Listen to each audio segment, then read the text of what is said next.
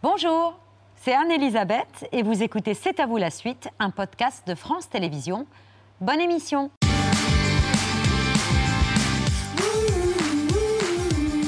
C'est à vous en direct jusqu'à 20h55 avec Mohamed, Pierre, Patrick et un candidat amateur de steak frites.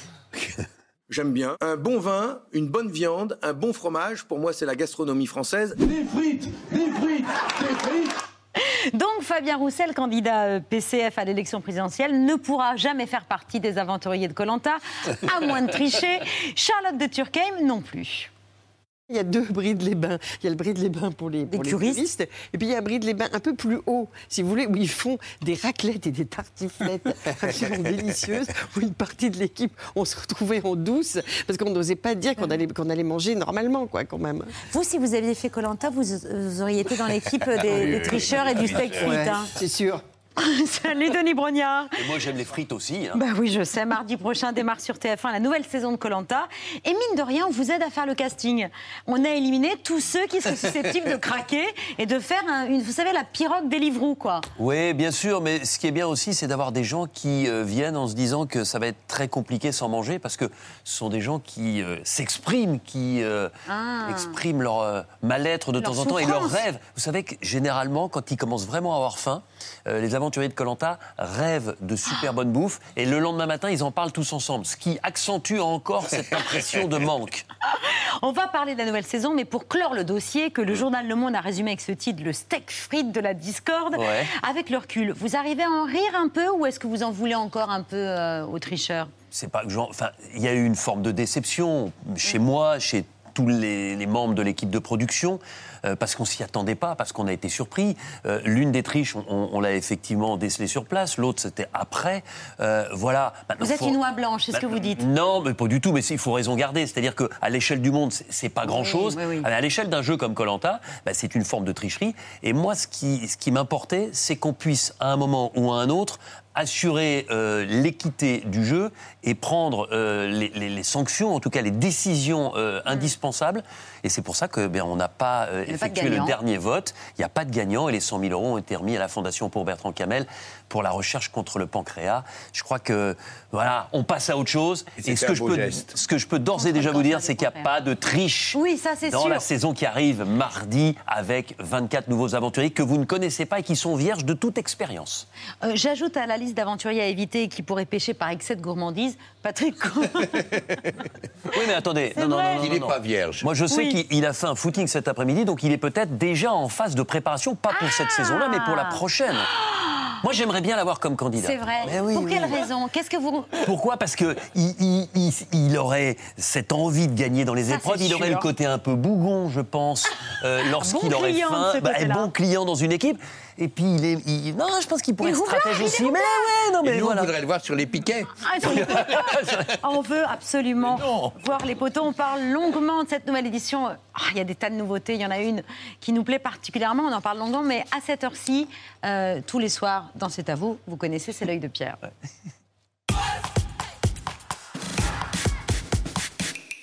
Pierre nous a aguiché au début d'émission, euh, Attendez, teasé. C'est vous ou quoi? Non, c'est pas moi, j'aimerais bien. Euh, avec vos photos en début d'émission, un nu de Modigliani, un nu anonyme Dans l'autre sens. ah, pardon, anonyme sur une plage.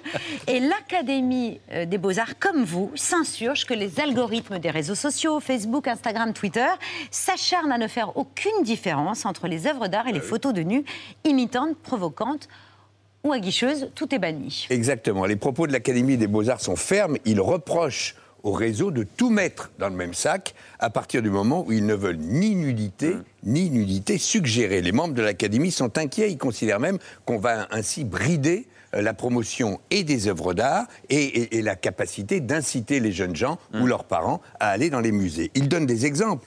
Le plus courant, l'origine du monde de Courbet, euh, toujours censuré. Alors on va dire que le quasi gros plan avait déjà fait scandale dès la première exposition publique, d'accord. Mais tout aussi souvent censu- censuré, la liberté guidant le peuple d'Eugène Delacroix. Avouez que là, on n'est pas loin du ridicule et de l'offense à l'histoire et à l'histoire de l'art. Jean-Bernard Schmitt, co-auteur de l'anti-fake news avec Thomas Hugon, euh, Huchon, qu'on recevait récemment, souligne l'ambiguïté manifeste cultivée par les responsables des réseaux sociaux.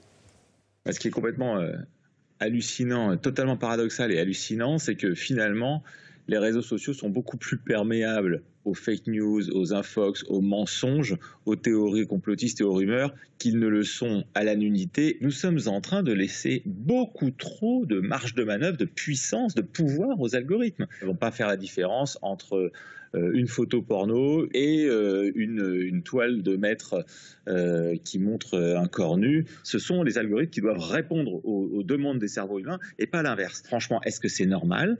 Qu'un réseau social décide de ce qui doit être montré ou non. Nous sommes tributaires de ces décisions arbitraires et occultes.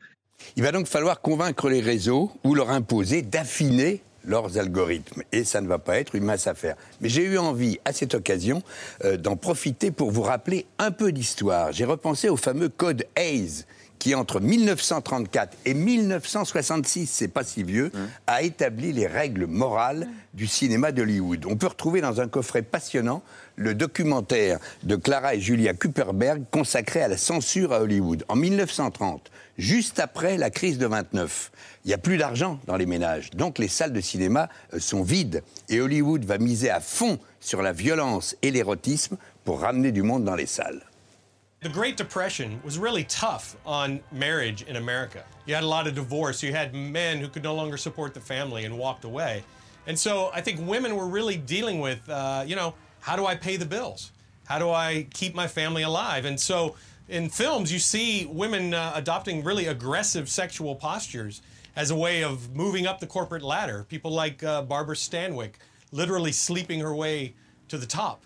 Um, so women, I think, use sex as a survival instinct in movies in the pre-code era. Après quatre ans de cette liberté débridée à deux pas de la licence, les ligues de vertu, et en particulier les ligues catholiques, ont retourné la crêpe. Et pour se protéger d'une intervention de Washington, les patrons des studios d'Hollywood ont chargé un modèle de vertu, le sénateur William Hayes, d'établir un code moral pour tous les films. Hayes et son code sont synonymes dans l'histoire du cinéma de censure et de pudibonderie. Mais il n'était pas le pire. Le pire, c'est celui qu'on a chargé d'appliquer le code. Il s'appelait Joe Breen. Our job, as I see it, is quite simple. Nobody expects us to impose upon the public motion pictures which are dull or lacking in vitality or vigor. No intelligent person will argue that we are to make pictures only for children. We must have stories with power and punch and backbone. At the same time, we must be on the lookout for scenes or action or dialogue which are likely to give offense.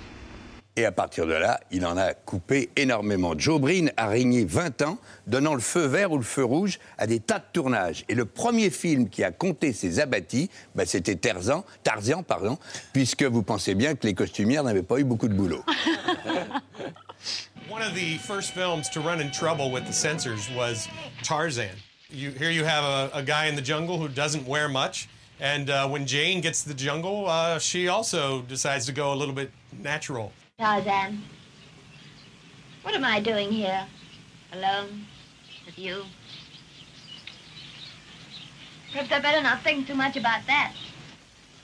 Not a bit afraid, not a bit sorry. The Hayes office made sure that the body double was cut out of the film. No nudity uh, in films after the production code. Alors évidemment, pendant toute cette période, le jeu, c'est de regarder comment les cinéastes les plus talentueux et les plus imaginatifs ont contourné les règles. Alors il y avait un des as dans, dans l'exercice, c'était Alfred Hitchcock. On se souvient par exemple dans La mort aux trousses, le train qui rentre dans le tunnel. C'était explicite. Ou le feu d'artifice de la main au collet, symbol- symbolisant un orgasme explosif. Et, et Alfred Hitchcock était très content que les journalistes disent on a vu le truc. N'empêche que le jour où il faudra établir un code sur les réseaux, il faudra se souvenir euh, qu'il euh, des vertus, mais aussi des excès du code Hayes. Vous vouliez Oui. Le baiser maximum, c'était 4 secondes. Absolument. Et dans Notorious d'Hitchcock, il a tourné une scène qui est interminable de baiser entre, entre Cary Grant et. euh, Et- et l'autre, Ingrid Bergman. Ingrid Bergman, mais en multipliant les plans de 4 secondes à la suite Et donc- les uns des autres. ça, dure, ça dure à peu près une minute. Il Ils s'embrassent pendant une, heure et- une minute et demie. Vous vouliez réagir, Denis? Ouais, non, mais je suis tout à fait d'accord. Et, et j'imagine que les, ré- les réseaux sociaux et les patrons euh, des réseaux sociaux euh, devrait être euh, aussi rigoureux avec les insultes, avec Mm. tout ce Mais bien qui se passe aujourd'hui qu'avec euh, cette règle qu'on dénonce aujourd'hui sur, sur l'art et sur la nudité euh, dans l'art. Je pense notamment même sur des photographies contemporaines. Je pense à un photographe que moi j'aime beaucoup, qui s'appelle Théo Gosselin, qui fait des photos de nu absolument merveilleuses. Et ces photos-là sont complètement abîmées euh, parce qu'elles sont effectivement retouchées par les réseaux sociaux et par les algorithmes. Mais encore une fois, s'il pouvait y avoir la même rigueur sur euh, ceux qui insultent, ceux qui, menacent. déversent oui. et qui menacent et qu'on n'arrive pas à retrouver parce qu'ils sont derrière un pseudo et qui se cachent anonymement, je pense qu'on ferait un grand pas. Si on pouvait faire passer un petit peu, vous savez, les vases communicants, euh, d'un côté, cette rigueur-là sur Sur- les insultes, ce serait bien. Parce que ça concerne quelques-uns des candidats de Colanta. Exactement. Et pas uniquement les personnages publics en général. On y revient, on reparle de Colanta dans un instant, tout de suite après le vu, ce qu'il ne fallait pas rater à la télévision hier.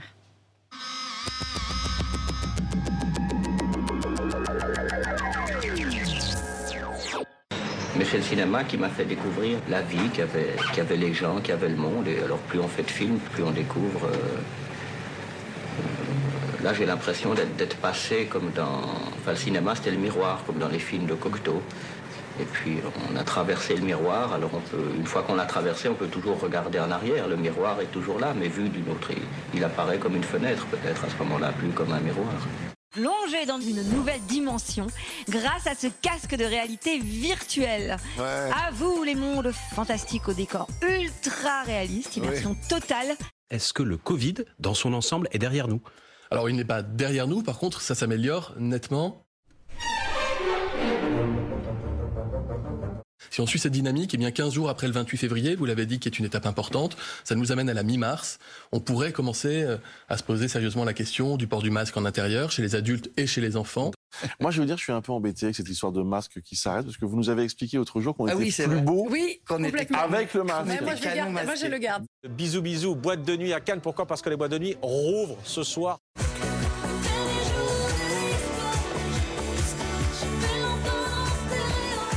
On savait qu'à la réouverture, on serait là, quoi. moi, je désire rentabiliser le vaccin.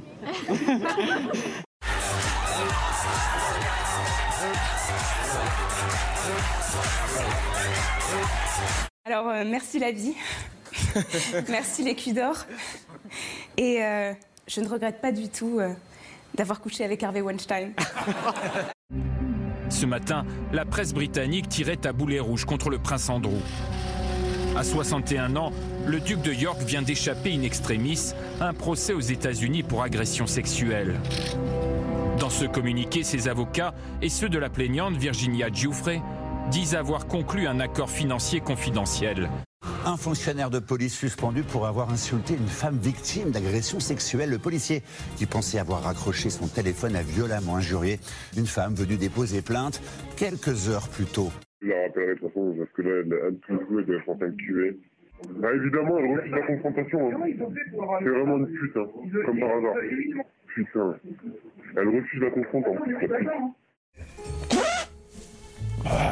Les bras m'en tombent. La machine est en marche. La machine est en marche, elle est Et courte, ce sera y a la pas première place, Clément. Eh oui, bon, bravo, pleine. bravo. Et à l'arrivée, 86 centièmes. Oh, ça peut le ramener très haut. Oh, ça, ça monte. Aïe, aïe, aïe, aïe, aïe. Oui, oui, oui, oui. Un grand Attention. Un grand Attention. Champion olympique. Ah. Olympique. Devant Johannes Strauss. 20 ans après Jean-Pierre Vidal. On est le 16, les Américains ils disent que c'est aujourd'hui une guerre ici dans tout l'Ukraine. Si le problème arrive, on s'en occupera. On ne peut pas vivre en permanence dans la peur. Il faut continuer à vivre normalement. Vos jumeaux ont aujourd'hui euh, 23 ans, l'aîné 24 ans. Vous avez aussi euh, divorcé deux fois, séparé récemment de Louis Alliot. Vous êtes en colocation avec euh, votre amie d'enfance et vous adorez les chats. Vous avez même passé votre diplôme d'éleveuse pendant le confinement. D'ailleurs, vous en avez combien? On est sept. Sept. Est-ce que j'irai pas me promener pour voir s'il n'y a pas des profils de candidats quand même Et euh, je suis pas revenu bredouille. Euh, notamment, euh, ici, j'ai euh, Marine, euh, 53 ans, euh, cherche désespérément quelqu'un de vraiment fidèle. C'est tellement rare de nos jours. Et qui sait Je te laisserai caresser ma chatte. On a appris que Nicolas B, dont on a parlé au début de la soirée, annonçait son ralliement à Éric Oh, Zemmour. surprise incroyable J'appelle ça la stratégie de la limace, pas seulement parce que la limace est lente, mais aussi parce qu'elle est poisseuse. Magic Twisty Wildlife, la petite chenille colorée qui se tortille dans tous les sens. Tu connais? Revendications identitaires, discours anti-immigration, anti-mariage pour tous et parfois même appel à se former au maniement des armes. Aujourd'hui, la jeunesse catholique traditionnaliste rêve de fonder une nouvelle communauté. L'œil du 20h a infiltré une mouvance nationaliste et religieuse placée dans le radar des services de renseignement. Il y a effectivement beaucoup de Français qui n'aiment pas la France, et ce sont les Français de papier. Les autres sont, je dirais, les, si on veut les catégoriser, il y a les Français de cœur qui aiment la France et leur identité, et, et les autres. La peur du musulman, de l'islam en France peur, non, il n'y a pas vraiment de peur, même, même parfois une forme d'admiration. Les salafs, en gros, ils réussissent à avoir leur communauté, ils essaient d'avoir leurs écoles, ils arrivent à s'isoler du monde, à vivre entre eux, etc. Nous, on aimerait faire ça, mais euh, avec une dimension plus missionnaire. Moi, je ne suis pas d'accord avec tous les gens qui ont peur de- des migrants. Je trouve que les migrants sont indispensables. Et c'est c'est magnifique de voir un migrant prendre confiance et commencer à déchiffrer la langue et en même temps la lecture de ce qu'ils ont, parce qu'ils font, ils ont des choses absolument magnifiques de leur culture qui peuvent très bien se mélanger avec nous. Moi, je serai le président qui arrêtera cette islamisation de la France. Mais le français blanc qui donne des leçons et qui s'offusque, ça me fait chier. C'est la première préoccupation des Français. Ce soir, Julien Bugier consacre une émission tout entière au pouvoir d'achat avec des astuces pour faire des économies. Le pouvoir d'achat, c'est la priorité numéro un des Français. Ça n'est pas euh, la sécurité euh, ou l'insécurité, euh, ça n'est pas euh, autre chose. C'est vraiment, ce n'est pas l'immigration, je vous le dis. Ah ouais Ah ouais, ça Ouais, tu rigoles pas, mec. carré. ouais, c'est classe.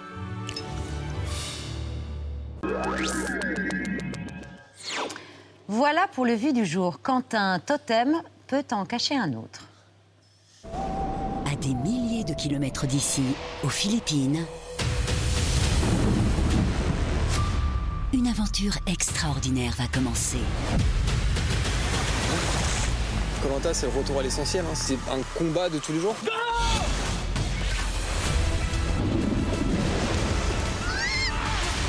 Pas de mieux comme défi que Colanta pour voir où sont ses limites. Faire Colanta, c'est une fois dans une vie. Je vais pas laisser passer cette chance. Cette fois, la donne va être compliquée par ceci. Vous allez subir la malédiction du totem maudit. À tout moment, il se passe des trucs de dingue.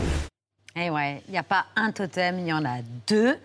C'est la grande nouveauté de cette saison, le totem maudit. Et devinez qui est là ce soir? Le totem maudit. C'est moi Ah Je suis maudit. Je me demandais, Denis, est-ce qu'avec ce totem maudit, je remporte un confort maudit, un confort- genre une nuit avec Non, Patrick en Cohen revanche, ou autre euh, tu es précipité hein, vers la malédiction du totem maudit. Et je suis très content que ce soit toi qui le porte comme ça, parce que symboliquement, je remets le totem d'immunité classique à l'équipe qui gagne, mais le totem maudit, c'est l'aventurier ou l'équipe qui perd qui va directement le chercher sur Ah. son socle. Et vous le voyez, il, il ressemble à un totem classique, mais il est beaucoup plus sombre, beaucoup plus noir. Et voilà encore un aventurier. Voilà. oui. Hein Est-ce que je peux le, Ah le bah oui. je, je vous Merci transmets le beaucoup. totem maudit. Est-ce qu'il reste un peu de sable des Philippines là? Peut-être. Au revoir, Au revoir. petit totem. Merci. Bon, je vous en prie. Bon allez, il est pas mal quand même. Bah oui, il est pas- Oui. mais c'est le vrai. C'est le vrai totem maudit. C'est le vrai totem maudit, euh, dédicace à Guillaume Béal, qui est un artiste qui travaille dans notre équipe et qui, euh, chaque année, conçoit les totems en s'inspirant euh, de l'artisanat local. Euh, quels exemples de malédictions euh, peuvent tomber sur le candidat qui décroche ce totem maudit? Alors, euh, quand vous tombez sur le totem maudit, par exemple, si c'est une épreuve individuelle, vous pouvez vous retrouver avec un bracelet maudit euh, autour du poignet qui vous donnera à chaque conseil, déjà, quoi qu'il arrive, avant même le début du vote, une voix contre vous. Donc c'est un véritable handicap. Oui. Ensuite, quand on est avec euh, une équipe, si on perd et qu'on a donc la malédiction, ça peut permettre à l'équipe adverse d'avoir un avantage euh, stratégique, d'avoir un avantage dans euh, les règles ou peut-être même dans l'entraînement sur l'épreuve d'après. Ah. Ouais, non, il va y avoir des malédictions du premier jour au dernier. C'est le début des emmerdes. J'adore cette formidable métaphore avec l'élection présidentielle dont la campagne Oui. démarre à peu près en ce moment. Il y a quelque chose sur qui ira jusqu'au bout, qui sera le dernier, notamment À la gauche. fin, il n'en restera qu'un. C'est l'idée de la gauche Colanta aussi en ce moment, là, notamment euh, sur les, les candidatures. On ne sait pas qui ira au bout. Oui, il y a un Et- petit et- totem maudit à gauche. Vous pensez qu'à gauche, il y en a avec- qui ont déjà, Ah oui, malheureusement, subi la malédiction et du avec totem les maudit totems maudits, les bracelets maudits, ça va très bien, non? La première malédiction, c'est qu'il a beaucoup plu. Dès le début du tournage, vous étiez sur une queue de cyclone Ouais. aux Philippines. J'aime beaucoup cette expression. Queue de cyclone aux Philippines, qui sont le pot de chambre du monde, Denis? Ouais, C'est vous qui avez dit ça oui, parce que gro- grosso modo, les cyclones se forment un petit peu au large du Japon et puis ils descendent et souvent ils, ils finissent leur course euh, du côté du, du sud des Philippines, dans l'archipel de Palawan où nous avons tourné. Et c'est vrai qu'au moment où je suis arrivé cinq jours avant, je pense que j'ai vu 15 secondes le soleil et ensuite une pluie tropicale, mais comme une douche puissance 1000, euh, pendant 4 jours et demi. Et- Donc les, les candidats ont commencé l'aventure sous la pluie, non, quoi. Alors, ils ont commencé sous la pluie, mais on, on a décalé de quelques jours parce qu'il était impossible de tourner dans ces conditions-là. Ah oui. Pour les candidats, parce que ça aurait été vraiment euh, salaud de notre part de les mettre dans ces conditions-là tout de suite. genre non, non, non, non, franchement, là, on était trop. Et surtout pour les caméras. Ah oui, c'est Hein, pour les caméras. Pour les caméras. Et puis, et puis pour, pour mes Pour cheveux. votre. Euh, évidemment, Bien on n'est pas contre. Sur la bande-annonce, on voit surtout des images du début ou de la fin de l'aventure Parce que j'ai scruté les corps, fait des, des pauses sur im- des arrêts sur image. Le changement physique, il est spectaculaire entre le début et la fin de l'aventure. Eh oui, pour parce chacun. que euh, ceux qui ont la plus grosse corpulence, ils peuvent perdre, euh, s'il reste une quarantaine de jours, ils peuvent perdre jusqu'à 15-16 kilos. Ça va de, de 8 à 15-16. Euh, En 39 jours pile d'aventure. Là, voilà, exactement. Mais euh, je veux tout de suite euh, effacer les, les envies euh, des uns et des autres qui se disent tiens, je rêve de faire Colanta pour Maigrir. effectuer un bon régime et maigrir. Généralement, on reprend assez vite parce que dès l'instant que vous repartez sur petit déjeuner, Oh, il y a eu déjeuner, un dîner, ascenseur émotionnel du côté de avec un, Patrick. un goûter au milieu et, et beaucoup de pâte à tartiner au chocolat, eh ben ça, ça revient vite. Oui. 24 candidats, parité absolue, 12 hommes, 12 Ah oui, la femmes. parité âgés est respectée depuis le début, nous. Ça de fait 20, ans. C'est vrai, Mm. vous étiez en avance 20 à 52 ans. J'aime bien parce que vous faites des pronostics à chaque début d'aventure et vous vous plantez systématiquement. Vous avez Bah. jamais décelé un gagnant en 20 ans. Alors jamais, il faut, faut jamais dire jamais, mais en tout cas c'est compliqué parce qu'effectivement, si c'était que le physique, bah, vous prenez ceux qui sont les plus sportifs, ceux qui sont capables vraiment de se, se dépasser, et puis vous vous dites voilà ils sont 3-4, il y a euh, deux filles, deux garçons, et le, le gagnant fait partie de ces quatre-là. Mais c'est pas ça, parce qu'il y a de la stratégie, parce qu'il y a la survie, parce qu'il y a aussi la résistance. Attention, ceux qui sont très forts au départ, parce qu'ils sont encore dans l'énergie euh, des, des premiers Ils jours. pas des- sur la longueur. et voilà. Et c'est vrai que ben, si on regarde les, les derniers gagnants, ce sont quand même majorita- majoritairement des gagnantes. Est-ce que ça veut dire que, mesdames, euh, vous Plus êtes euh, intelligentes. plus intelligentes? Je ne sais pas, mais en tout cas plus résistantes. Parfois, c'est ça se voit. Vous recevez 25 000 candidatures chaque année euh, pour une vingtaine de places. Vous conseillez donc aux candidats de ne pas hésiter à faire plusieurs candidatures d'affilée. Ben, Il y en a qui ont attendu leur dixième candidature, Candidature. pour être euh, pris. Arnaud, je vous, vous souvenez, Ah le, oui. le blond avec les cheveux longs, qui était dans, ce- dans cette euh, configuration-là.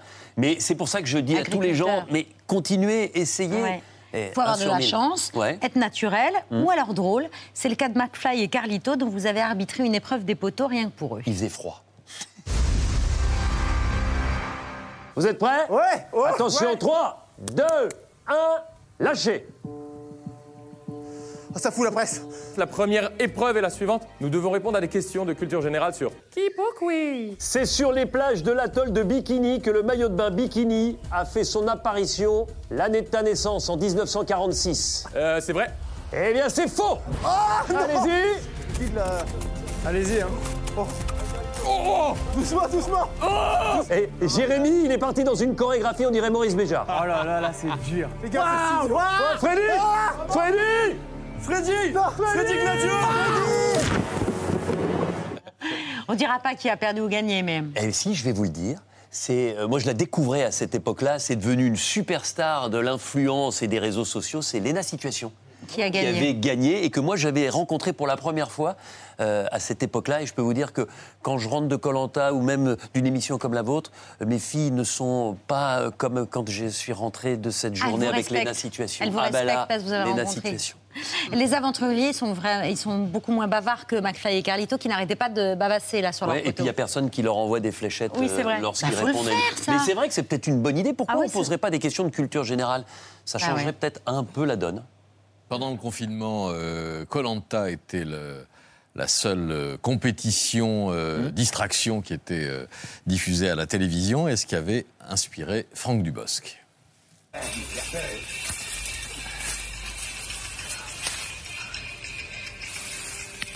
Non, moi j'en ai marre de, de Rodolphe euh, et de ses stratégies que je comprends pas. Je- Moi je suis un jaune. Je suis un jaune, je resterai un jaune jusqu'au bout. Alors je pense que ce soir au conseil, ben, je vais voter Fabienne. D'abord euh, parce que c'est la plus moche, parce que je l'aime pas. Voilà. Et comme moi je suis le plus vieux, j'ai 42 ans, je suis sur la sellette. Et je pense que voilà, que le prochain qui part, bah... euh, Oh bordel Oh bordel Oh merde Ouais. Ouais. Le collier d'immunité. Ah, ça y est, je suis immunisé. Je vais sortir en premier, sans masque.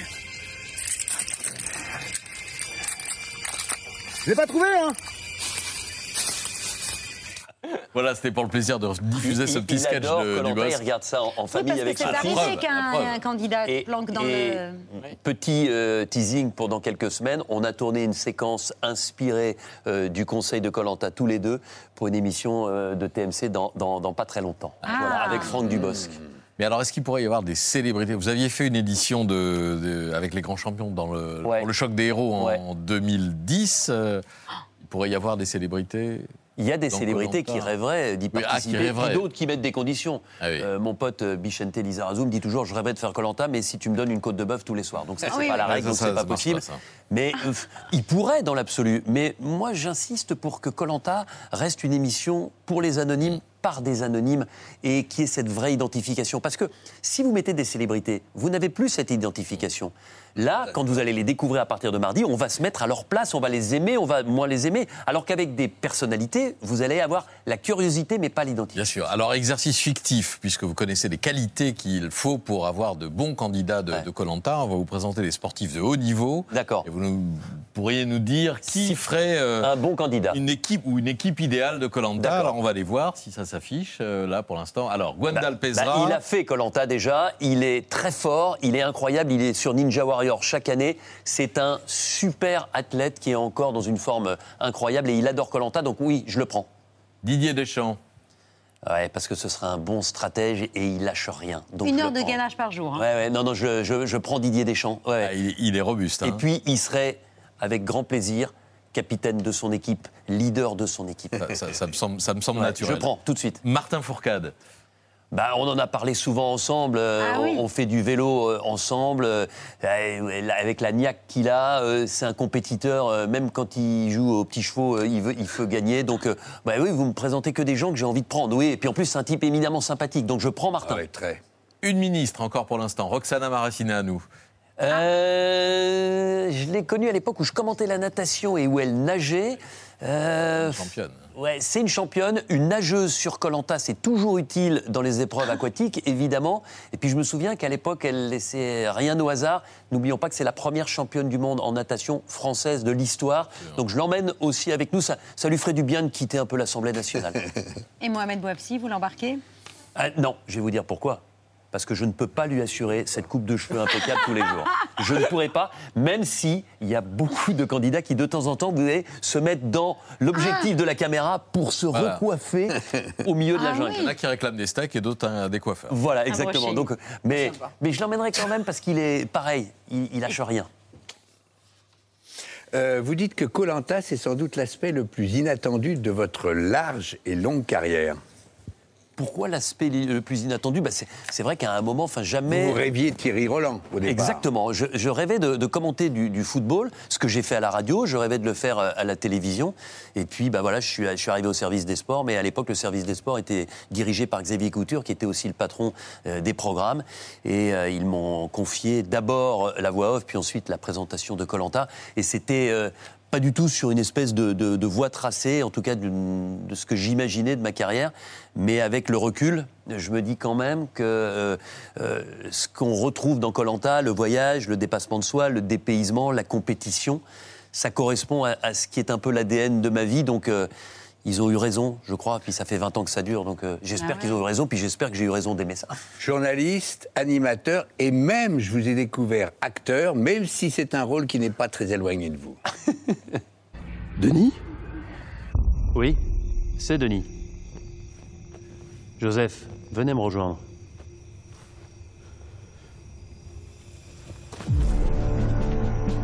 Bonsoir. Oh les enfants, ça va Ça va mes amours? Aïda Est-ce que quelqu'un a trouvé un collier d'immunité individuelle et souhaite le jouer ce soir?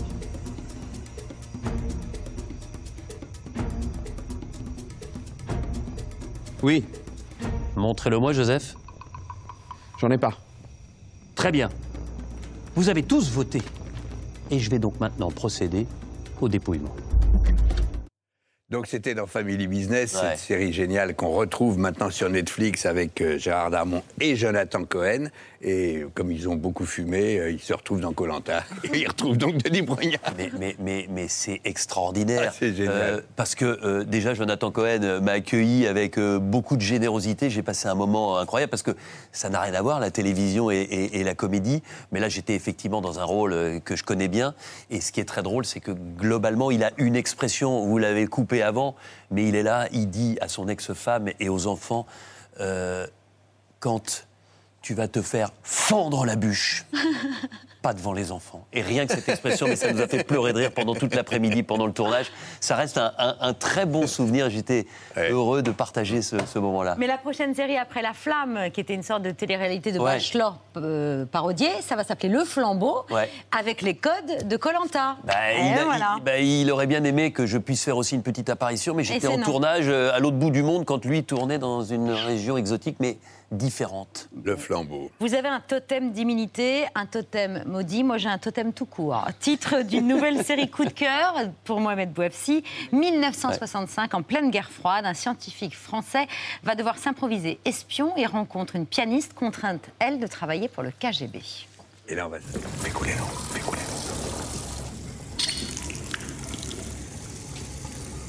Tu lui as parlé? J'ai été empêché par Astasie. Ouais. Conséquence de la défection de Requiem. Et la fille, elle voulait quoi? Elle bosse avec lui. Elle peut nous obtenir un rendez-vous. Non, non, non. Non, non, faut rester en dehors du circuit officiel. Tu veux faire une mission? En Allemagne Je suis pas espion. C'est moi qui vous fera passer la frontière. Ta cible est Radagast. J'ai un moyen de voir Radagast grâce à sa fille. Et tu penses qu'on peut lui faire confiance? Le KGB l'écoute. On ne peut plus continuer avec elle. Cette bombe n'est pas qu'un projet. Elle est déjà en orbite. Totem, disponible sur Prime Video. Nils Schneider, bonsoir. Bonsoir, Vous bonsoir. incarnez cet, cet espion malgré lui, en quelque sorte, dans cette excellente série Totem, qui sera disponible à partir de demain sur Prime Video. José, Oui, avec le regard qui frise. qu'est-ce que- toujours. Bah, de toute toujours façon, c'est froid, mais je suis content d'être là. non, d'habitude, c'est chaud, j'arrive à température, mais, mais, mais non, non, tout Donc va là, on bien. peut attendre deux secondes Non, bien Bah, sûr. On se précipite. Vous, incar- vous êtes le chaperon, en quelque sorte, de Nils, euh, mis à la disposition par la CIA. Alors, tout de suite, pour que ce soit pas trop froid, Charlotte Collard, euh, ce sandwich d'épinards. Oui, c'est une recette de Yannick Enelo. Alors, je pense que c'est une recette parfaite pour le retour de Colanta. Non, pour garder la ligne. Ben, c'est parfait. Très bien. Voilà, on a Impeccable. remplacé Puis c'est le froid, pain donc, par la euh, feuille c'est très bien. d'épinard. Alors, ce sont des feuilles d'épinard avec une tuile de graines à base de farine de pois chiche. On a euh, de la ricotta et des légumes grillés. Voilà, bon appétit. Merci, merci, merci. Si. Est-ce que vous pouvez nous expliquer, merci beaucoup Charlotte, euh, ce que veut expliquer Pardon, j'ai un cadeau pour vous. Je ne sais pas comment, quand vous le donnez, mais euh, je me dis, excusez-moi de vous couper. Ah bon Non, il est très large. hein. Il, il sait vivre. hein, C'est un cœur. on fait plus ça, un peu beaucoup. Vous allez voir, c'est un vrai collier. Ouais. Ça Ouais. coûte une blinde, mais euh, Ouais. cadeau. C'est vrai? Bon, on dirait pas comme ça, mais c'est un, c'est un bout de fusée. en fait. Ah Ouais. C'est magnifique. Magnifique. Non, mais c'est pas très beau comme ça, mais c'est un vrai bout de fusée euh, recyclé. Ouais, ouais, ouais. Ariane, ouais. Et si je Oui. vous inspire un bout de fusée Non, en fait, c'est une bombe. Et je l'ai ouverte Bah, vous l'avez ouverte et voilà. Notre cœur est en Merci éclat. beaucoup, c'est très... Là, et là, tu marques des points. Le poète. Non, Ah non, bah, mais vous je suis savez, moi, rouge. avec les épinards, je fais n'importe quoi. Puis il y a une traçabilité, une, une authenticité. Voilà, NFT. Ah, NFT, merci beaucoup. Eh ben, je suis ravie de. D'autant plus C'est la ravie. première fois qu'on t'offre un, un NFT. Un bijou, un bout de fusée, ben, ça se porte en, bi- en bijoux. Euh, Porte-clés Ah, sur un le porte-clés. frigo. euh, oui, oui. Ah, c'est magnétique en Bien plus. sûr. ça tient sur le visage de Bertrand. Merci beaucoup. Euh, Est-ce que vous pouvez nous expliquer déjà le titre de cette série, Totem? Ça fait référence à quoi? Rien à voir avec les totems de Denis. Non, un totem, en fait, c'est un, c'est un espion qui est utilisé par les deux parties, Est-Ouest, mais qui, comme il véhicule des informations très importantes pour les deux camps, plus ou moins, on ne peut pas vraiment y toucher. Je crois que c'est à peu près ça. Oui, puis c'est pas vraiment des espions de formation en fait. Oui, C'est un, totem, ça, ça- ça va être par exemple, euh, pour parler de la série, un ingénieur, et on va est venir le voir parce qu'ils veulent rentrer en contact, les services secrets veulent rentrer en contact avec un scientifique, par exemple un autre ingénieur euh, en URSS. Donc ça va être le totem par sa formation qui aura des qualités. euh, que C'est ce qui vous a plu d'ailleurs, ce- cet aspect euh, espion malgré lui dans, dans votre personnage? Bah, je trouvais ça plus euh, à hauteur d'homme, quoi, euh, finalement. Je trouvais ça plus intéressant que jouer. euh, euh, j'a- J'adorais jouer, euh, jouer James Bond, hein, je dis ça, euh, mais en fait. Oui, vous même grillez mal, pas pour l'avenir. voilà, c'est ça, voilà, je, je grille pas mes cartes tout de suite. Mais euh, je trouve ça chouette, le, le côté à la fois euh, grand spectacle, euh, l'ambition formelle et, et l'aventure, et en même temps l'échelle de l'intimité, et qui soit aussi euh, défaillant, qu'on ait. Euh, qu'on voit ses, euh, ses préoccupations, ses failles. euh, voilà. Oui, son côté profane, presque amateur dans l'espionnage. Oui, oui, oui, maladroit, euh, bien sûr. ouais. Ce qui est impressionnant, Nils, et Babette l'a dit, José, c'est que cette série, elle est magnifique. Moi, je l'ai trouvée passionnante. Les huit épisodes se consomment de manière. J'ai pas vu le temps passer devant ces 50 minutes à chaque fois, et je le dis avec beaucoup de sincérité. Et on, on retrouve vraiment l'esprit des, des très grandes séries euh, israéliennes, américaines. Ça, j'imagine que ça doit être une fierté pour vous. Oui, bah c'est une fierté. C'était surtout, euh, on était hyper heureux. bah oui. Non, mais c'est vrai que quand on reçoit un projet comme ça, on se dit tout de suite que c'est un projet unique euh, en France et, euh, et à la hauteur, qui va être à la hauteur des séries anglophones, euh, américaines, et en même temps, il y a vraiment une touche euh, française, quoi. Ouais, on sait- on a Et surtout. José, c'est un tournage qui a été assez difficile. Euh, il y a eu le Covid. Avec le début de tournage, je crois savoir, qui a été très compliqué. Vous avez tourné des scènes au Maroc et il y a eu le confinement au Maroc. C'était semé d'embûches. Semé d'embûches, mais euh, le savoir-faire en fait d'Amazon et, et de Gaumont a été assez incroyable parce qu'ils ont un courage absolument dément. On est arrivé, on a tout tourné à Prague, enfin une partie à Prague. C'est vrai que c'était le pays qui était le plus euh, touché par le Covid. On avait eu des cas de Covid assez importants, des, des acteurs parce qu'il y a cinq nationalités minimum dans le dans, dans le film, des gens qui arrivaient de Russie, des gens qui arrivaient de Tchéquie, des gens qui arrivaient d'Angleterre, qui devaient faire cinq jours de, de- de confinement euh, dans leur chambre. Euh, Il y, a- il y a des gens, y a certains acteurs comme Souro, qui est un des acteurs, le mec il a passé presque un mois dans sa chambre parce qu'il est tchétchène, il devait venir parce qu'il avait un visa et donc il passait dix jours, et il repartait euh, chez lui, il repassait dix jours dans sa chambre et il revenait pour deux jours de tournage. Et donc au bout d'un moment il a abandonné. Et- non, on a eu un mental, hein. on a eu un gros gros mental sur un coup comme ça. Et, et- et ce qui est dingo, vous pouvez nous en parler pour donner encore plus envie aux gens d'aller voir cette série de Totem qui sort demain, c'est c'est les décors. Ouais, ouais. Les décors, ils sont juste ultra réalistes. Alors, on avait le décorateur qui a, qui a fait plusieurs Scorsese, euh, et puis euh, c'est vrai que c'était impressionnant, quoi, euh, d'avoir 500 figurants habillés comme dans les années 60. Bah, les, les lieux, ouais, tous les endroits, les, les endroits très staliniens. Ce qui est très beau, c'est que Jérôme Salle, il avait très envie de donner quand même une image du côté soviétique qui n'est pas une, une image, vous savez, un peu occidentale où on voit des endroits sombres, moches, anxiogènes et tout ça. Les endroits sont absolument gigantesques. c'est beau, esthétiquement, ça, ça a de la gueule, et ça n'empêche pas le- la pression euh, parce qu'il y a la Stasi, tout le monde en train Juste un mot sur votre personnage qui avait fait, enfin, qui a fait la guerre, mais qui a fait tous les mauvais choix. Oh, dites, vous êtes un peu Ah, dur. pardon. Tiens, je vais manger mon. Non, non, oui, non, il est, oui, il est, au lieu de partir avec De Gaulle, il est parti avec le général Géraud, mais bon, Ah oui, tant qu'il court, on ne sait pas ce qui peut se passer. hein. Peut-être que ça peut jouer en ma faveur. Et moi, j'ai encore deux passeports, hein, s'il faut repasser les Pyrénées dans quelques temps. Mais bon, euh, le- oui, il, est- il a eu, il s'est battu avec le général Géraud, et puis après, il, il s'est retrouvé avec la CIA. Ah voilà. oui. Donc c'est un Français qui est avec la CIA. Et qui le rend d'autant plus intéressant. Patrick. Alors, euh, Nils, vous retrouvez Anna Girardot. Euh, alors c'est drôle parce que c'est un couple qui est plutôt en train de se déliter, alors que vous avez joué avec elle euh, La Passion amoureuse, Roméo et Juliette, en 2014, hein, c'est ça Euh, C'était euh, euh, au théâtre. Euh, ouais, ouais, à la Porte Saint-Martin, bah, oui, c'est c'est vraiment, oui, c'est comique, quoi. C'est comme quoi, euh, on se dit que. euh, Faut pas se fâcher, quoi. Bah, et surtout, euh, l'amour qui dure, c'est.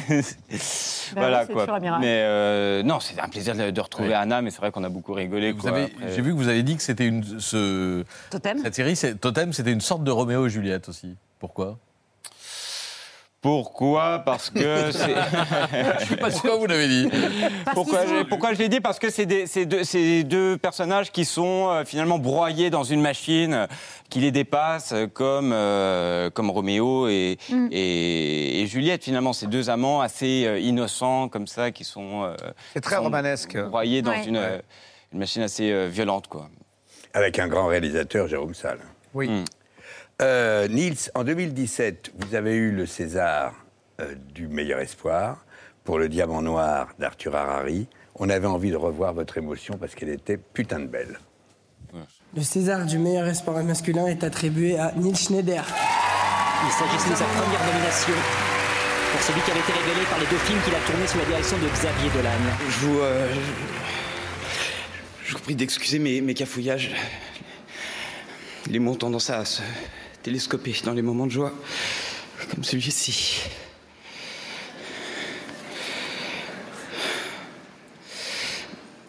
Quand, quand j'avais 16 ans, j'étais. J'étais vraiment perdu et. J'étais convaincu précocement de l'inaccessibilité de cette profession. Merci donc à tous ceux qui m'ont prouvé le contraire, qui ont combattu mon scepticisme. Je pense particulièrement à mon père qui a qui l'a prouvé encore ce soir en prenant l'avion de Montréal pour être à mes côtés. Merci à tous. Ils avaient bien fait de vous donner le, le César du meilleur espoir, parce que le mot qu'on peut dire, c'est que l'espoir a confirmé. Je sais Mais- pas, mais en tout cas, euh, on fait vraiment pas ce métier euh, pour ça, et même j'y ai jamais euh, pensé. Et, et les moments de joie, c'est vraiment euh, les moments de, de- de tournage, quoi. Mais c'est vrai Mais- que vous étiez tellement angoissé que juste avant, vous avez prié qu'on vous, que- de ne pas l'avoir pour pas monter sur scène. Oui. Oui, oui, je trouve ça extra. Mais je me disais, pourvu, je n'ai pas envie de monter sur scène. Quoi. Et vous n'avez pas été entendu depuis que vous ne croyez plus en rien. c'est ça. Vous serez à la prochaine cérémonie, non vous, y- vous assistez au prochain César? Euh, J'y serai pour euh, accompagner euh, ma compagne. ouais. Voilà. Et euh, José, c'est votre Ah copain. ben moi j'ai eu un moment d'émotion aussi à une époque où j'ai reçu le. Enfin, Ah j'ai oui. pas reçu le prix, mais j'ai eu la même, euh, mais sûr. derrière, derrière les, derrière les, les, les devantures. C'est le copain de Cône qui présente. On sait que ça va être bien. Ça va être totalement à la fois élégant, gai et dédié au cinéma. Vous avez l'habitude de vous faire des petites blagues. La dernière, c'est, je crois, une histoire de cadeau. Une, la peinture, l'œuvre d'un, d'un artiste qui s'appelle Picasso.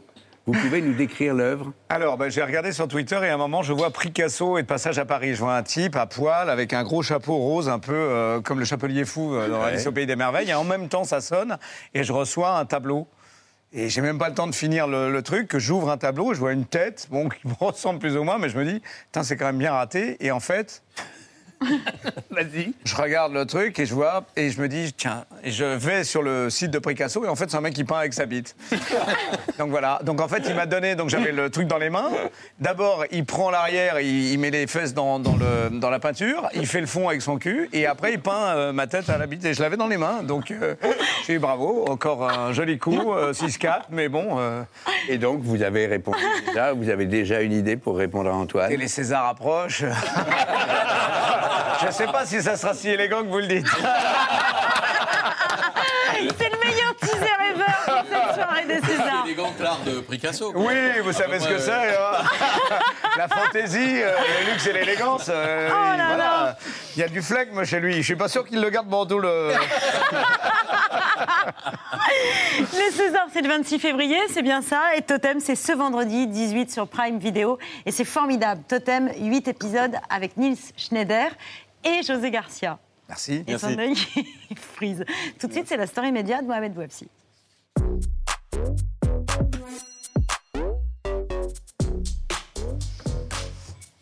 Quand une, euh, un groupe de services publics s'engage contre le cyberharcèlement. Oui, Denis, vous regardiez le, le- le pull tout à l'heure parce que c'est un pull euh, pour lutter contre le cyberharcèlement avec un hashtag. On va en parler dans, dans quelques secondes, mais avant ça, on va rappeler euh, des faits dramatiques. Elle s'appelait Mavachou, c'était une influenceuse de 32 ans. Julia Bouvier avait euh, 15 ans, Dina 14 ans. Le cyberharcèlement vécu par ces jeunes femmes et ces jeunes filles explique en partie leur suicide en, en 2021. Elles ont été la cible d'attaques sur les réseaux sociaux, d'insultes, de menaces. On en parlait tout à l'heure, Denis. En cette journée nationale du cyberharcèlement, une autre femme, Lise, témoigne. C'est pesant, c'est insupportable et oui, autant mourir quoi. Moi, je- j'en pouvais plus. Je, je pleurais tous les soirs. euh, j'avais plus envie de travailler. J'avais plus envie de vivre, quoi, littéralement. Le plus difficile, c'était euh, de ne pas pouvoir en parler, de ne pas savoir à qui parler de tout cela. J'avais littéralement personne. Et la seule fois où j'ai réussi à en parler, bon, on m'a dit euh, Oh, c'est des jeux d'enfants. Oh, écoute, Annie, ils sont amoureux de toi. Laisse tomber, c'est rien, quoi. Aujourd'hui, 20%. Un enfant euh, sur cinq euh, de 8 à 18 ans a déjà été confronté au cyberharcèlement. Une petite partie accepte d'en parler par peur de représailles souvent et surtout par honte toujours. Pour sensibiliser à ce nouveau fléau, France Télévisions a décidé de lancer une grande campagne intitulée M sans N. Un petit like peut avoir de grandes conséquences. Bon, c'est vrai que sur le moment, son com, tu l'as trouvé marrant. Ça va, toi, tu l'as juste liké. C'est pas si grave, si. Bah si. Ce petit like que tu poses avec ton petit pouce, comme tous tes potes, et les potes de tes potes, ça peut avoir de grandes conséquences. Et ouais, sombre l'histoire.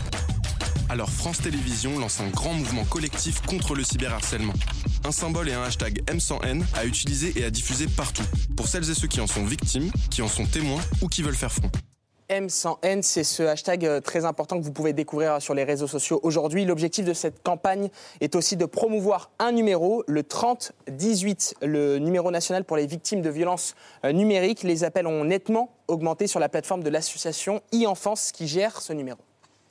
On s'attend à, un nombre beaucoup plus important euh, d'appels sur le 3018. Ça met un coup de projecteur sur euh, le service, sur le 3018. Le 3018, il existe depuis 14 ans. Euh, il est efficace, il a fait ses preuves, mais il n'est pas assez connu. Et il faut vraiment donner le réflexe à toute la population, aux victimes, aux témoins, aux parents qui ont besoin d'être accompagnés dans les usages numériques, d'appeler le 3018, de pouvoir compter sur ces, influenceurs, sur ces personnes qui, qui inspirent confiance. Eh bien, c'est aussi donner de la valeur à notre, à notre service. L'association e-enfance a décidé de lancer euh, la nouvelle application 3018, la première application 100% gratuite et confidentielle qui vient en aide aux victimes de harcèlement. Pour pousser les jeunes à parler, euh, France Télévisions a décidé de faire appel à des influenceurs. Vous avez pu remarquer ces deux émojis cœur noir et larmes. C'est le symbole d'un grand mouvement collectif lancé par France Télévisions. Aujourd'hui, 20% des jeunes ont déjà été victimes. Je l'ai vécu dans mon cercle proche. Ce qu'il faut faire, c'est briser le silence, en parler. Parce que c'est un drame, un fléau qui touche chaque année des centaines, des milliers de jeunes. Parce qu'il faut savoir qu'un like ou un petit commentaire peut faire beaucoup de mal. J'ai été moi-même cyberharcelée, que ce soit euh, parce que je suis sur les réseaux à l'heure actuelle ou même quand j'étais pas connue. Donc comme quoi, il n'y a pas besoin d'être connu pour être harcelé. Voilà, c'est important de le rappeler. euh, si vous êtes victime de cyberharcèlement à tout âge, puisque ça ne concerne pas que les enfants, on le parlait, on l'évoquait avec les candidats de Colanta, vous avez un numéro désormais et une application, c'est le 3018. Merci beaucoup, Mohamed. On Mais il faut faire aussi attention aux enfants. Enfin, voilà, je pense qu'il y a aussi une responsabilité des parents de, voilà, de, de contrôler ce qui se passe sur les réseaux sociaux. Et quand on voit comment ils sont à l'aise euh, à 4-5 ans sur les, les réseaux sociaux, enfin, je pense qu'il faut à un moment ou à un autre aussi qu'il y ait une responsabilité familiale importante. Il faut sévir, quoi. Non, pas forcément sévir, mais contrôler. Contrôler. Très bien, ça c'est le conseil parental de Denis Brognard ce soir dans C'est à vous. On conclut cette émission comme tous les soirs avec les actualités de Bertrand.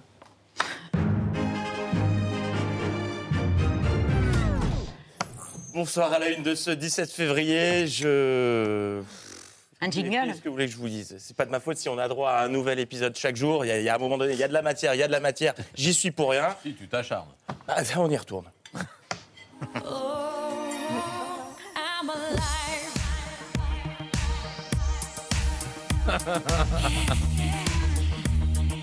C'est contractuel le jingle, je précise.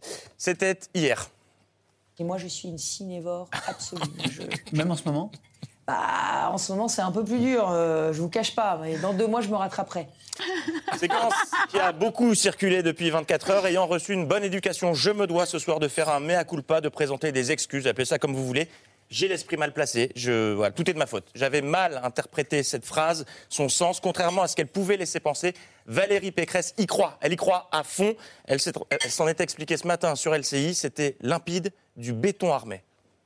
C'est votre inconscient qui a parlé, Valérie Pécresse Mais non, mais pas dans du tout. mois. Mais pas du tout. Dans Quand on mois. est élu président, on ne pense pas qu'on va tout de suite au cinéma. C'est pas Ah non, je pensais- l'association d'idées. Ah non, j'ai pas pensé que j'irais au cinéma. J'ai pensé que quand j'aurais, quand je serai à la présidence de la République, j'aurais à nouveau la maîtrise de mon emploi du temps. Si important. vos adversaires l'exploitent en disant elle a fait une gaffe, elle a dit qu'elle irait au cinéma dans deux mois, c'est-à-dire qu'elle ne se projette pas présidente, qu'est-ce que vous leur dites? Ben, Je leur dis, venez à l'Élysée, je vous Ouais. invite, je prendrai les films euh, les plus marquants. C'est ce genre de film qu'on projette à l'Élysée. En général, on invite Mm. d'ailleurs toute la classe politique à venir, et ce sont des grands moments de culture. Tu lèves les mains ici, t'abaisses et tu remontes. Tout comme dans une barque. Encore toutes mes excuses pour cette erreur d'interprétation. Valérie Pécresse, dont Ségolène Royal a pris la défense, enfin après avoir expliqué qu'être une femme n'excuse pas tout, elle a pris sa défense. Il ne faut pas tout excuser non plus par le fait d'être d'être femme. C'est beaucoup plus difficile pour les femmes qui euh, prétendent accéder à la, à la- au pouvoir suprême euh, d'échapper à la norme multiséculaire de ce que les sociologues du pouvoir appellent euh, l'homme blanc réputé hétéro. Et donc, comme nous sommes ni des hommes euh, ni euh, Ni hétéro. This is CNN breaking news. Bordel de Dieu, qu'est-ce qu'elle va nous annoncer Donc, comme nous sommes ni des hommes, euh, ni euh, nous ne sommes pas donc dans cette catégorie. Allez, on est passé à ça d'un scoop. Et sinon, comment ça va la gauche Bonne ambiance au PS Bon, écoutez, le, le groupe vit bien. Et par conséquent, aujourd'hui, la question sera quel sera le vote utile à gauche Et aujourd'hui, c'est évident que le vote utile à gauche, bah, c'est le vote Mélenchon, puisque c'est lui qui est professionnellement qui fait la meilleure campagne. Il restait un clou pour la campagne d'Anne Hidalgo. Ségolène Royal l'a enfoncé. Dans le reste de l'actu, cette question comment Marine Le Pen vit-elle les nombreuses, pour ne pas dire euh, quotidiennes défections dans son camp Plutôt pas mal, si on suit au ton de son bonjour. C'est un grand plaisir pour moi euh, de- d'être présente ici à Villers-Cotterêts. Eh ben, Qu'est-ce que ça doit être quand elle fait la gueule Euh, Marine Le Pen qui tenait en début de semaine une conférence de presse pour présenter son plan d'urgence afin de sauver, de préserver la langue française, noble cause, car comme euh, elle l'a rappelé avec cette anecdote, Mesmer, qui avait eu le malheur d'utiliser des anglicismes, le général de Gaulle répondit dans une lettre que tous ses ministres et leurs administrations devaient désormais utiliser le français. Je cite chaque fois qu'un vocable français était possible. Ce à quoi de Gaulle ajouta à la main, c'est-à-dire dans tous les cas. dans tous les cas, sauf pendant cette conférence de presse pour défendre la langue française. victime de, euh, même peut-être première victime de la cancel culture et toutes les idéologies les plus mortifères comme le wokisme qu'on tente de nous imposer. Non, vraiment, il était grand temps que quelqu'un se charge de défendre la langue française et qui de mieux placé que Marine Le Pen, Marine le stylo, pardon, pour s'en charger. Euh, Choice France était encore euh, euh, la moins pire. On pouvait encore comprendre ce que ça voulait dire, mais Si, si, ça se dit. Sur énergie 12, mais ça se dit moins pire. Et c'est donc Marine Le Pen qui a elle-même illustré l'urgence qu'il y a de défendre le français. dans les rues, dans la publicité sur tous ces formats, dans la- le slogan des marques, des communes et même des institutions de la République, l'anglais est partout, parfois auréolé d'un astérix renvoyant à une minuscule traduction. Euh, non, alors déjà, on dit traduction, mais on va pas chipoter. Mais alors, la petite étoile en bas des textes, c'est un astérisque. Astérix, c'est c'est le copain d'Obélix. Mais bon, bah, vive le français. En bref, aujourd'hui, à Orlex, dans les Hautes-Pyrénées, Jean Castex nous a fait une grosse révélation. c'est connu, je crois. C'est un fervent défenseur du rail qui vous parle. C'est un fervent défenseur du rail. Oui, le Premier ministre est donc fan de rail. Ça peut surprendre, mais c'est vrai qu'en réécoutant ses discours, il n'y a pas de doute, grosse lourdeur en approche. Euh, il aime le rail, et particulièrement Chef Khaled. Vous connaissiez Aïcha, découvrez Akonte. Comme si ça n'existe pas. Elle est passée à côté de moi. À compter, à compter, écoutez-moi. À compter, à compter de ce dimanche.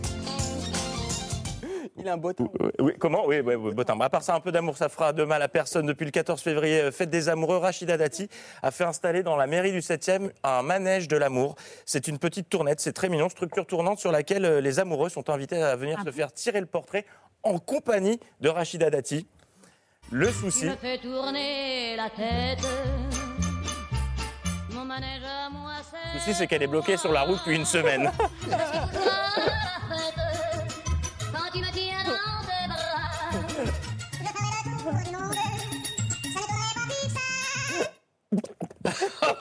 Pardon. Excusez-moi. Non, c'est vrai, c'est l'émotion. Pardon. Bel hommage à José Garcia. Euh, Ah bah si, si, si. Refermons, euh, euh, non, quand même. Euh, refermons ses actualités avec du talent. Il est, il est grand temps qu'il arrive dans cette chronique. C'était sur France 3, dans Slam. Demain, c'est vendredi. Thomas, il paraît que vous avez un talent fou. Un talent d'imitation. Il paraît que vous savez imiter. Le bruit du vin versé dans le verre. Ah, alors là, euh, je suis impatient de découvrir ça et je sens que vous aussi. Ah ouais C'est l'eau Alors, C'est pas tellement l'eau qui tombe dans le verre, je trouve que c'est l'eau qui sort de la bouteille, Ouais. non Ouais, c'est c'est fou, c'est bluffant parce que c'est vraiment exactement à ce, ce à quoi fait penser ce son là. Vraiment, on peut le. le- Si vous voulez le faire chez vous, il n'y a pas de Et ça, c'est facile à faire, non Ah non. Ouais, c'est vraiment, ouais. Ouais, du vin qui coule. Bah, je vous souhaite de le faire tous chez vous ce soir. Bonne soirée. Bravo Bertrand Chameroy. C'est dégoûtant, Sion. Ça vous a plu, José, le, le sandwich aux épinards? Écoutez, Ah oui, euh, oui, vous savez, non, non, il était vraiment délicieux, oui. C'est vrai? Oui, oui, oui. Vous avez fini votre assiette Absolument, rare. ici, Denis aussi. Bah, moi, quasiment. Non, Ah bah, très très bon. bon. Nils, non. Quasiment, quasiment, mais c'est délicieux. Ouais, Merci encore, je suis hyper touchée. Plus personne, personne ne m'a jamais fait de vrai cadeau, c'est Oh, le premier, je bah crois. alors. Ouais, je- oui, vraiment. Donc je suis hyper touchée. Je- non, mais je le garde précieusement. Merci beaucoup. Totem, le maudit. Non, pardon. Allez, Non, là, là, là, vous- Surtout pas. C'est euh, un cross. Colanta, le totem maudit, c'est sur TF1 à partir de mardi prochain à 21h10. Merci beaucoup, cher Denis. Merci beaucoup. Belles aventures à tous les aventuriers de Colanta. Nils Schneider, José Garcia, Totem, disponible sur Amazon Prime Video à partir de vendredi. Mille merci à vous trois d'avoir accepté de dîner avec nous. Tout de suite sur France 5, la soirée Science, qui est consacrée au génie des arbres. Et si vous voulez bien vous tourner vers David pour souhaiter une excellente soirée à nos téléspectateurs, merci de nous avoir suivis. À demain, 19h en direct. Ciao.